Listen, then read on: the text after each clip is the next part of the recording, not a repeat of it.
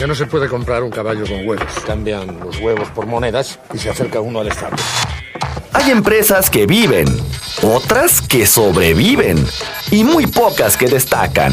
Todo depende de las decisiones que tomes como líder. Así que necesita una garantía para cubrir la posibilidad de que yo no cumpla mi parte del trato.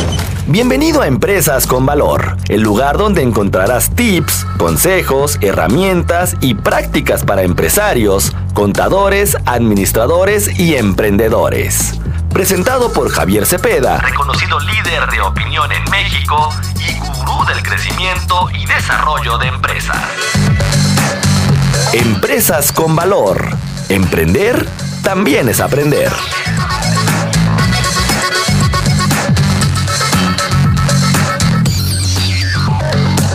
Hay problema.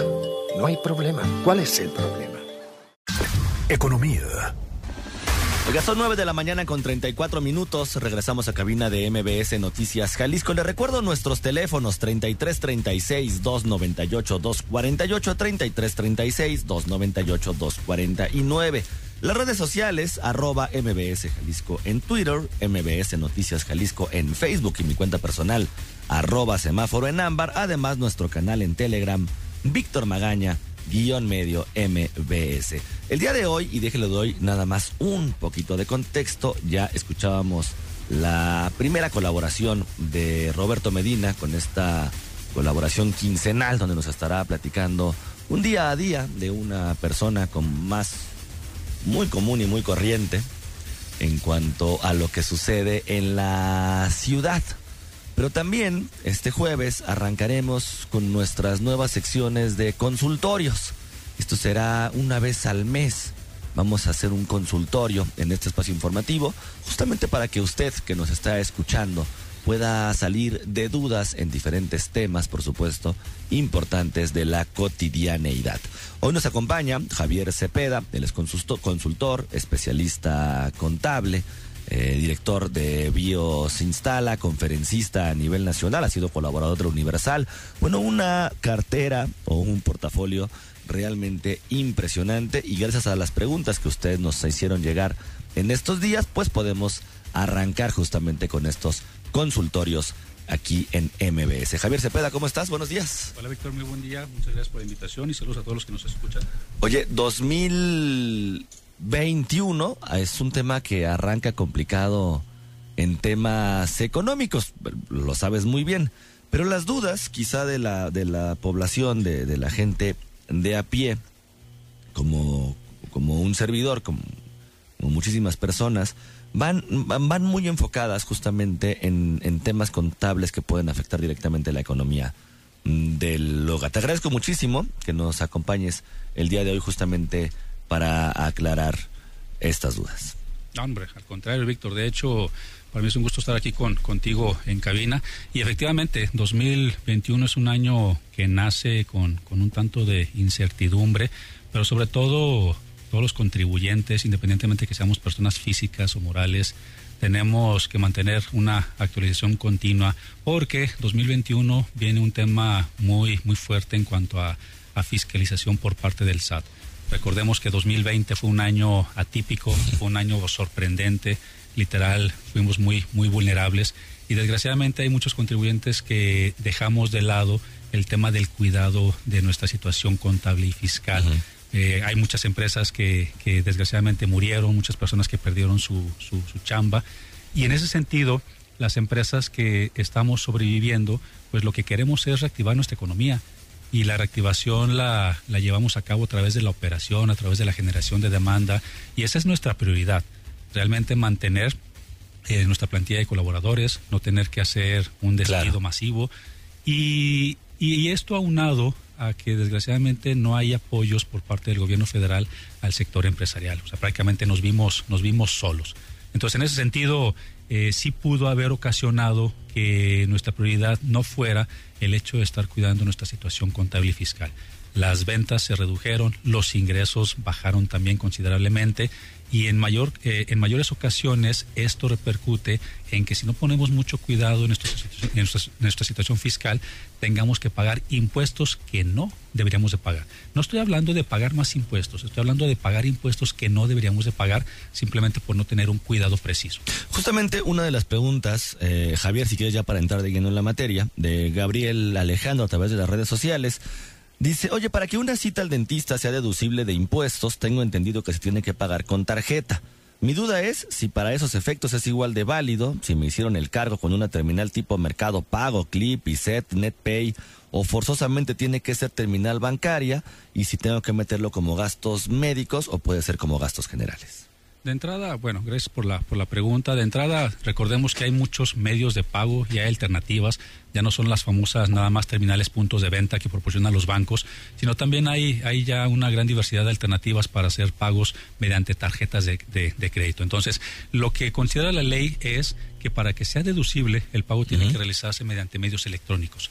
Esto quiere decir a través de una transferencia electrónica, quiere decir a través de una tarjeta de débito o crédito y no sería deducible en dado caso cuando el pago se realiza en efectivo. Entonces, independientemente del, del, del mecanismo que hayas utilizado para hacer el pago mediante formas electrónicas, sería deducible. Y eh, lo más conveniente es, además de solicitar la factura correspondiente, sí que efectivamente se meta como gastos médicos para poder este, integrarlo al concepto de deducible que corresponda. Pregunta Hugo, si Hacienda me queda a deber dinero, ¿hay problema si se lo pida? Me habían dicho que después lo tomarían contra mí. No, mira, yo creo que hay que hacer un proceso primero de revisión.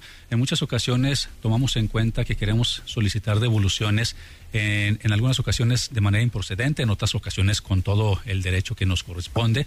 Sin embargo, hay que hacer el proceso este, debido. O sea, la realidad es de que el pedirle a, la, a, Hacienda que nos haga una devolución cuando procede no tiene que implicar en, en consecuencias este, ni en persecuciones por parte de la autoridad fiscal al contribuyente. No no es de que te hagas, pidas la devolución y van a empezar a fiscalizar tus cuentas de manera más recurrente. La realidad es de que no. Y hablando de fiscalización de manera recurrente, pues en este momento tú y yo estamos compartiendo, estamos charlando y ni siquiera nos estamos dando cuenta que nos están fiscalizando. Entonces, la realidad es de que no existe una persecución como tal. Recordemos que ahorita ya hay un mecanismo de comprobación fiscal electrónico como es el CFDI y esto le da facilidad al SAT de poder estar a través del Big Data, como se conoce, eh, a través de los millones de CFDIs que se emiten de manera diaria, el poder estar generando una, una, una revisión de manera aleatoria para poder encontrar diferencias o inconsistencias. Pero, y cuando ya los encuentra, entonces es cuando ya se va directamente con una notificación o invitación hacia el contribuyente para que pueda regularizar estas diferencias o inconsistencias. Pero cuando solicitamos una devolución de impuestos y esta es procedente, después de pasar todo el via crucis y todos los requisitos y todos los documentos que tenemos que entregar, pues la realidad es de que no existe una persecución como tal. Oye, pregunta Miriam Mesa, ¿qué tan cierto es que este año el ISPT bajó y eso será que como trabajadores nos subirá un poco el sueldo? ¿Aplica para trabajadores públicos y privados? De hecho, ese es, una, es un muy buen tip, este, más bien un buen comentario. Yo hace unos días impartí, si me lo permites, este, a través de nuestro podcast, eh, eh, y lo pueden encontrar en, en, Spotify, Empresas con Valor.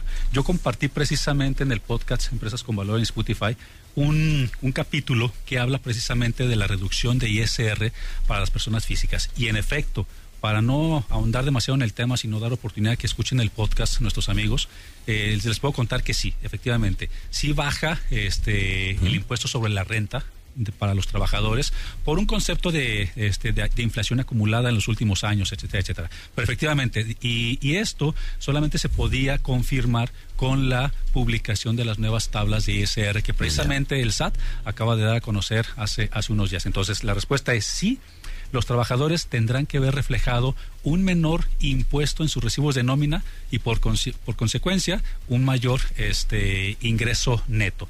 Y esto aunado o sumado a un beneficio mayor a los, a los trabajadores, que es el aumento en el, en el salario mínimo del 15%. ¿Cómo varía, eh, y, y déjeme andar un poco aquí, ¿cómo, cómo varía el tema del ISR, este, justamente este impuesto? ¿Lo tenemos que empezar a ver reflejado a partir de cuándo?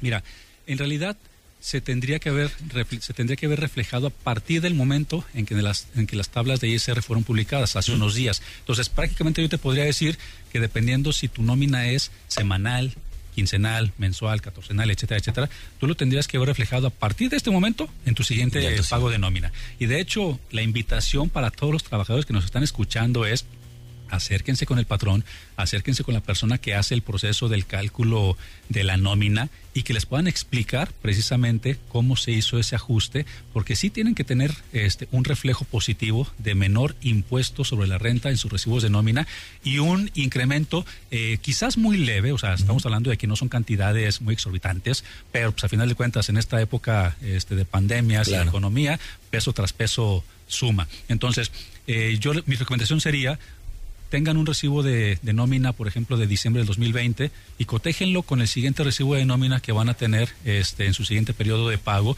y, y podrán notar si es que la empresa ya hizo la actualización de sus sistemas de nómina, si ya hizo la actualización de las tablas de ISR, si ya hizo la actualización de, de los importes de salarios mínimos, tendrán que ver reflejado en sus recibos de nómina del siguiente periodo eh, una disminución del impuesto sobre la renta y un aumento en el neto a pagar.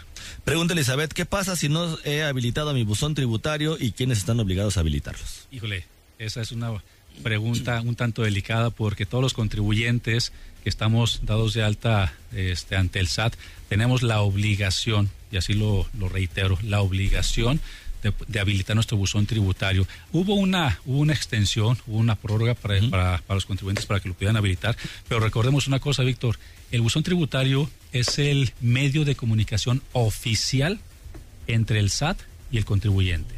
Y ahora en 2021, con las nuevas atribuciones que le han dado al SAT, ahora el SAT ya puede mandarte una serie de notificaciones, comunicados, aclaraciones y cuanta cosa y media se les ocurra a través del buzón tributario. Anteriormente solamente te mandaba notificaciones cuando había algo que aclarar o cuando tenía que notificarte alguna situación específica. Al SAT ahora le dan mm, eh, atribuciones para que prácticamente te puedan mandar anuncios, mm. como se han denominado, anuncios de interés al contribuyente. Pues la realidad es que esos famosos anuncios de interés, y lo pongo entre comillas, pues es simplemente nada más estar sobre este el contribuyente. O sea, muy importante. La, verdad, la verdad es que muy importante, es una obligación de todos. Oye, una, un par de últimas preguntas porque nos come el tiempo. ¿A los cuántos años de adquirir un crédito Infonavit se puede ver que va reduciendo la deuda en un crédito actual en donde se cobra el 12% de interés? Todo depende, Víctor. La verdad es que todo depende. O sea, tendríamos que, ver, revisar muchos factores. Una es eh, el descuento que se está realizando, los tipos de periodos y pagos que se están efectuando. Entonces, la realidad es que cada caso eh, puede ser muy peculiar. Entonces, en ese sentido, sí, sí me gustaría invitar a las personas a que si tienen casos particulares, pues con todo gusto nos puedan contactar para poderlos apoyar. Una última, ya, ahora sí, la última. ¿Qué pasa con las nuevas empresas de inversión? Lo que ganas cuando inviertes en una de ellas, ¿debes reportarlo también, aunque no entre ese dinero a una cuenta personal? Todo, todo recurso bancarizado, todo recurso. En este caso, recordemos que en nuestro país, eh, en el país de nunca jamás, tenemos que reportar eh, todo lo que ganamos, todo lo que invertimos, todo lo que pagamos. Entonces, en ese sentido, cada peso que, que, se invierta se tiene que, reportar. Entonces, no importa que lo guardes abajo del colchón. Eh, mira, la realidad es de que cuando lo guardas abajo del colchón, pues entonces no hay fiscalización. Mm. Pero también, eh, por otro lado, implica el tema de seguridad. O sea, qué tan seguro es tener tu dinero bajo el colchón. Yo ahí en ese caso recomiendo a, los, a las personas que cuando no tengamos una estrategia bien definida ya sea financiera o fiscal, y que tengamos que vernos en la necesidad de quizás guardar los dineros bajo el colchón, busquen a los especialistas que podemos inclusive desarrollar alguna estrategia legal insisto, todo en el marco de la legalidad, con el menor pago de impuestos posible, porque sí, realmente sí es posible, y con esto poderles ayudar a bancarizar, a legalizar y a manejar un esquema este, fiscal y una estrategia diseñada a la medida, pero, insisto, con todas las, este, con todo el apego a, derecho y a la ley. Oye, Javier, nos quedan algunas preguntas en el tintero. ¿Te parece bien si te las voy compartiendo en el transcurso de la semana? Y nos vemos aquí después para seguir ampliando justamente como todo este tema de dudas. Con todo gusto. Con todo ¿Dónde te encontramos, Javier Cepeda, en tus redes sociales? Me encuentran en todas las redes sociales como Javier Cepeda Orozco y directamente en nuestra página de internet biosinstala.com. ¿Y el podcast? El podcast eh, Empresas con Valor y les comparto de manera directa y de manera personalizada mi WhatsApp para los que tengan dudas contables, fiscales y de negocios. Mi, mi WhatsApp directo es 3314 56 6526. Si de repente tienen una duda nuestros amigos, escríbame vía WhatsApp 3314 56 6526 y con todo gusto yo los atiendo personalmente. Pues ahí está la información, ya lo sabe. De manera recurrente, Javier Cepeda nos va a estar acompañando como colaborador en estos nuevos consultorios aquí en MBS para aclarar sus dudas. Hoy son 9 de la mañana con 49 minutos. Javier, muchísimas gracias por acompañar. Solo me pide un módico interés lógico, pongamos que un 10%. Eso sí, él arriesga su oro y yo no arriesgo nada. Así que necesita una garantía para cubrir la posibilidad de que yo no cumpla mi parte del trato. Pienso, luego insisto. El camino del empresario siempre presenta sus piedritas y el éxito viene de la constancia. Esto fue Empresas con Valor, el lugar donde encuentras tips, consejos, herramientas y prácticas para empresarios, contadores, administradores y emprendedores. Presentado por Javier Cepeda, reconocido líder de opinión en México y gurú del crecimiento y desarrollo de empresas. Empresas con Valor. Emprender también es aprender. También es aprender.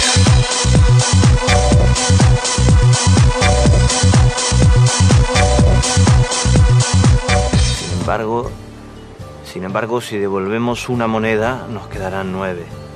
Nueve a cada uno. Así que si aún debemos diez monedas, cabo de un año seguiremos con el mismo problema y además tendremos menos dinero.